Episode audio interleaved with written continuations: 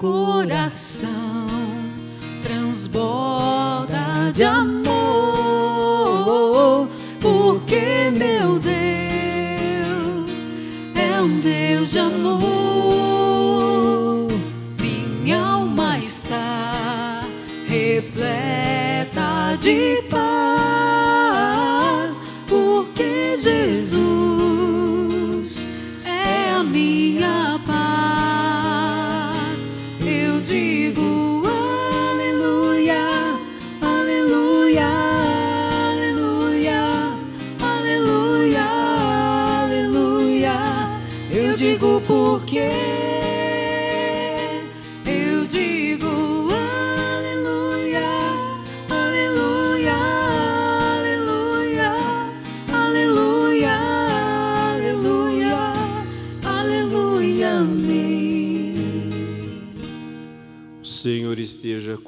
convosco.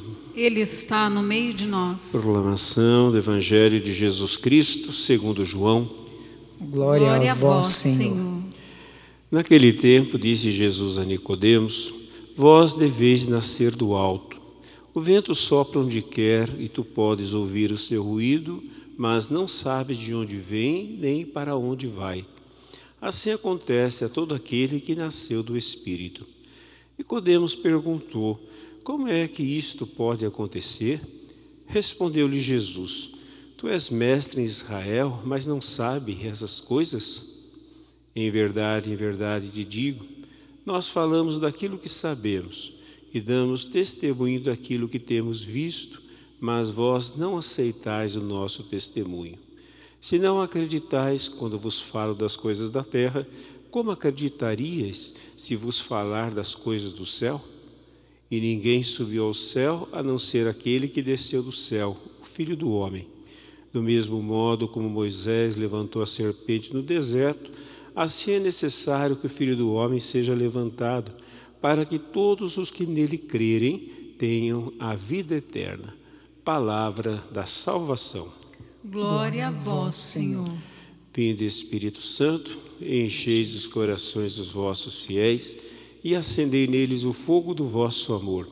Enviai o vosso Espírito, e tudo será criado, e renovareis a face da terra.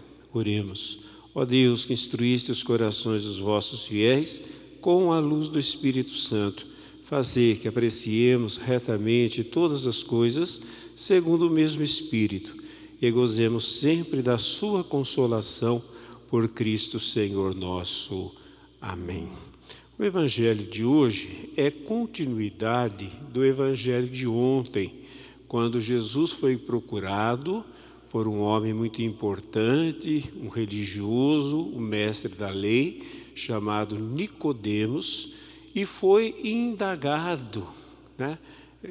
Nicodemos perguntou a ele a respeito da salvação, e Jesus respondeu que era necessário que ele e todos nós nascêssemos do Espírito e da água. Hoje Jesus retoma aqui o diálogo, mas ele já não usa mais a palavra nascer do Espírito e da água, mas nascer do alto. Por quê? Por causa da pergunta que Nicodemos vai fazer. Né? Onde Nicodemos disse: Como que eu vou voltar para a barriga da minha mãe? E aí Jesus fala: Mas é absurdo o que você está dizendo. Isso é impossível. Não é um ato, digamos, de novo nascimento no sentido biológico, mas é um ato espiritual. Nicodemos não entendeu e hoje ele pergunta: mas como é que vai acontecer isso? Como é que eu vou nascer então do Espírito? Como é que isso vai acontecer? Por que que Nicodemos pergunta? Porque ele e todos nós estamos acostumados com tarefas. Nós temos que fazer alguma coisa para acontecer alguma coisa. É a chamada ação e reação. Gente, muitas vezes, de fato, temos que fazer sim alguma coisa para acontecer alguma coisa. O próprio Jesus disse que se nós quisermos ter em dobro as coisas, nós precisamos plantar sementes. Temos que fazer a nossa parte. mas a natureza vai fazer a parte dela. Mas tem coisas que nós não temos nada a fazer, a não ser crer, no sentido de esperar que nos seja dado totalmente. Por isso que Jesus fala hoje de nascer do alto. Não era algo que Nicodemos pudesse realizar. Não era algo que Nicodemos pudesse fazer. Quando nós ouvimos nascer do alto, primeiro é muito difícil a gente entender o que significa isso. Ontem eu explicava, né, vou só rapidamente retomar, que significa o nascimento espiritual, ativar o nosso espírito. Mas como é que nós ativamos o nosso espírito? Na verdade, gente, é, o nosso espírito já foi ativado. Quando que ele foi ativado? O final do Evangelho nos fala porque Nicodemos está falando uma coisa e dá a impressão que Jesus muda completamente a conversa. O evangelho às vezes é difícil da gente entender por causa da forma de falar daquele tempo. Nós temos uma certa lógica, né? Começamos um assunto e terminamos falando daquele assunto. Naquela época não, outros assuntos eram colocados dentro daquele assunto para explicar as coisas. Eles entendiam, nós temos dificuldade, mas não é tão difícil entender a partir da luz que o Espírito Santo nos dá. Porque Jesus está dizendo que é preciso nascer do alto. O que é nascer do alto? Receber como graça, né? completamente como graça. Não é uma, um, digamos assim, uma, uma sociedade né? Nós e Deus. Aqui é só Deus que realiza. Como eu disse, há momentos que nós temos que fazer a nossa parte para que Deus possa fazer a parte dele. Tem coisa que nós temos que fazer para ver acontecer, mas tem coisas que nós só temos que receber. Então, se existe alguma ação a ser feita, a única ação é a ação de receber né, temos que nascer do alto, isto é, receber esta graça de ter o nosso espírito, a nossa vida espiritual é, ativada pelo Espírito de Deus. Por isso, gente, que não é muito próprio dizer que nós buscamos a santidade ou nós conseguimos a santidade. Por quê? A santidade, que é essa vida espiritual que vai nos transformando cada vez mais naquilo que Deus quer, é uma graça. É uma graça que nós só temos que receber, porque senão nós achamos que temos que conquistar. Aí muitas pessoas confundem práticas espirituais como formas de obter aquilo que é chamado de graça de Deus. É um exemplo, né? O jejum. O jejum, gente, tem uma força extraordinária. Nós encontramos em toda a Sagrada Escritura o jejum. O próprio Jesus praticou o jejum, falou que nós também deveríamos jejuar. Os apóstolos jejuavam antes de enviar alguém em missão. Nós sabemos na história da igreja que muitos jejuaram, jejuam até o, o dia de hoje. Mas para muita gente o jejum é uma forma de obter uma graça de Deus. Ora, se o jejum é uma forma de obter a graça de Deus, venhamos e convenhamos, deixou de ser graça, é um pagamento. E aí muita gente eh, faz, às vezes, penitência, abstinência, como uma forma de merecer ou de conquistar algo que é dado como graça. Mas então qual é o objetivo do jejum se não é de conquista? É de abertura. É de abertura. Mas quando Jesus fala de jejum, significa estar aberto a jejum e oração, estar aberto à graça de Deus. Por quê? Porque ainda que a graça seja uma iniciativa de Deus, um favor imerecido, se eu não acolher, ela não acontece. Não é que eu tenho que fazer alguma coisa, eu só tenho que acolher alguma coisa. Isso eu tenho que fazer, acolher a graça de Deus. Então o jejum me deixa mais sensível às coisas espirituais, não é verdade? Porque às vezes nós estamos tão distraídos e mesmo né, a, nossa, a nossa vida, nosso, nossa, nossas eh, necessidades, muitas vezes nos tornam pesados, não é? O muito comer, muito alimentar, nos torna pesados. Então, como é que nós vamos ter sensibilidade para ouvirmos Deus? Como é que nós vamos ter sensibilidade para percebermos a graça de Deus que nos é dada? Mas é simplesmente para termos essa sensibilidade, para nós percebermos, não é? Porque quando nós jejuamos, a nossa mente fica mais livre, fica mais leve, não fica pesada. Nós também nos recolhemos mais ao nosso interior, não é? A nossa por, pela falta do alimento, nós ficamos um pouco mais recolhidos dentro de nós mesmos. E isso é, digamos assim, uma disposição maravilhosa para a graça de Deus. Um dia Jesus usou até o jejum, ainda que o assunto não seja esse, Jesus disse assim que era uma forma de expulsar demônios, porque os discípulos não haviam conseguido expulsar demônios, e aí é, foram procurar Jesus, Jesus expulsou o demônio do garoto, e depois disse: essa, esse tipo de, de demônio só sai com oração e jejum. O que, que ele queria dizer? Que é necessário fazer jejum e oração para expulsar demônios? De jeito nenhum, gente.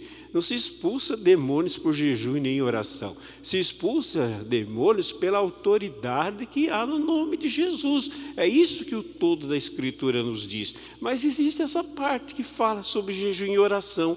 Mas a respeito de quem Jesus estava falando? Não era do garoto endemoniado, era dos discípulos. Porque eles não conseguiram expulsar demônios porque eles não tinham fé. Eles não acreditavam no poder de Deus, eles lutaram contra o diabo e perderam. Eles não usaram o poder de Deus, tentaram o seu próprio poder, ainda que tenham usado o nome de Jesus, mas não usaram com autoridade espiritual, mas usaram como uma forma né, de oprimir o demônio e não conseguiram. Aí Jesus fala: é preciso jejuar para quê? Para expulsar. Qual demônio? O que estava no garoto? Não, o que estava nos discípulos. Qual era o demônio que estava nos discípulos? Era o demônio da incredulidade.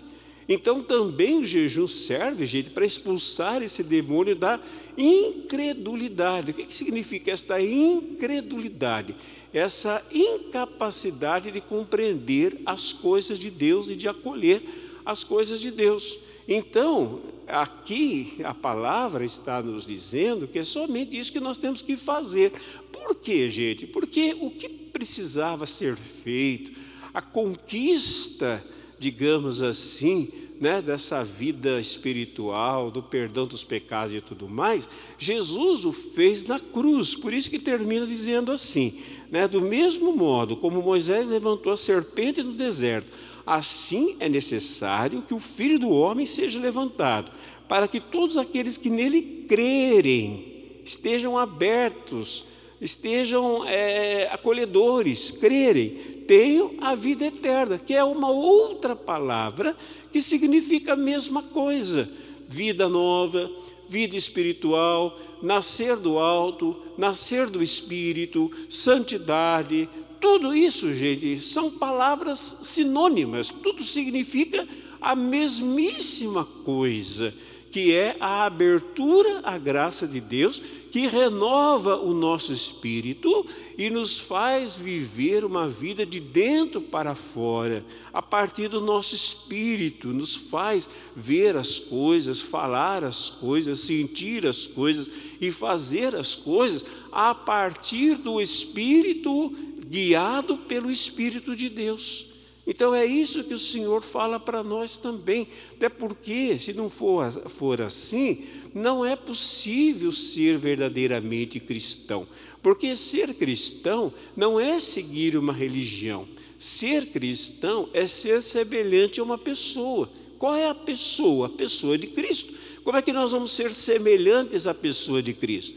Ainda tem muito assim no nosso meio esse negócio de imitar eu tenho que imitar Cristo. Mas eu pergunto, como é que nós vamos imitar Cristo? Eu posso até imitar um outro ser humano que tenha se aperfeiçoado espiritualmente, mas imitar a Cristo, E um dia o apóstolo Paulo disse: Sede meus imitadores, como eu sou imitador de Cristo. Como é que eu posso imitar a Cristo? Não posso. A verdade é essa. Por isso que também a Escritura, e nós não podemos pegar a Escritura pensando frases, senão elas não se encaixam. A Escritura também fala assim: até que Cristo seja formado em vós. Então, como é que eu vou ser cristão, ser um outro Cristo, viver essa imitação de Cristo? Não a partir das minhas forças, mas a partir do poder do Espírito Santo de Deus. É isso que significa nascer de, de novo, nascer do alto. É lógico, gente, que na nossa teologia, teologia católica, isso se dá no dia do nosso batismo. Mas é preciso dizer que, mesmo assim, muitos de nós não ativam, digamos assim, não acolhem pela fé a graça do batismo do novo nascimento e não nascem de novo. Então vive uma religião pesada na base né, do fazer coisas para merecer, do medo, é, da, da, conquista. Então, quantos cristãos cansados que nós vemos, decepcionados porque não conseguem, às vezes é, fechados em certas ideias que não tem nada a ver com o Evangelho. Por quê? São pessoas más? Não são pessoas más, mas são pessoas equivocadas. Né? Estão indo por um caminho errado não estão indo no caminho do acolhimento da graça, mas estão indo no caminho da conquista, no caminho da guerra, caminho de procurar fazer as coisas por si mesmo e não depender da graça de Deus. É isso que é o homem carnal. O homem carnal não é o homem que tem maus pensamentos, maus sentimentos. Não, esse é o homem carnal. O homem carnal é aquele homem que depende de si mesmo e não depende de Deus. E quem nasce de novo, por isso que Jesus usa a imagem, não sabe para onde vai, não sabe para onde, de onde vem, é levado como vento, né? Então, quer dizer, uma pessoa livre, aberta, entregue, disponível, que se deixa, não é que perde a sua identidade, mas se deixa conduzir pelo Senhor. Então pensamos essa graça, melhor, acolhamos essa graça do novo nascimento. O próprio Jesus fala: sem novo nascimento não é possível ver ou entrar no reino de Deus. Não é céu, gente. Quando você fala de reino de Deus, não estou falando de céu. Reino de Deus significa o governo de Deus, a centralidade de Cristo na nossa vida. Não é? é isso que o Senhor quer nos dar. E eu convido você aí na sua casa, né, quem está aqui também, equipe aqui da igreja, para fecharmos os nossos olhos e acolhermos a graça do novo nascimento. Querido Espírito Santo de Deus, nós te agradecemos, porque o Senhor foi enviado para que nós pudéssemos nascer de novo, para que pudéssemos nascer para uma vida espiritual. Entendemos aqui vida espiritual não como misticismo, mas entendemos a vida espiritual como domínio de Cristo sobre a nossa mente, sobre os nossos sentimentos, sobre as nossas emoções, sobre os nossos pensamentos, sobre as nossas ações. Sabemos que é isso que significa ter a mente, ter os sentimentos de Cristo, ter Cristo formado em nós. Por isso pedimos ao Espírito de Deus que o Senhor nos dê a graça da abertura pela fé. Nós que há poucos dias recordávamos a paixão, a morte e a ressurreição do Senhor, ainda recordamos nesse tempo de Páscoa a ressurreição do Senhor, saibamos olhar para Cristo que foi levantado na cruz e ver que Ele conquistou para nós todos os bens espirituais, que nós sejamos capazes, Espírito de Deus, de acolher e deixar desenvolver em nós a graça de Deus. Nós pedimos, Senhor, nós agradecemos. Muito obrigado, Senhor. Muito obrigado, Espírito de Deus, por estar conosco, trabalhar em nós e formar Cristo em nós. Muito obrigado. Amém.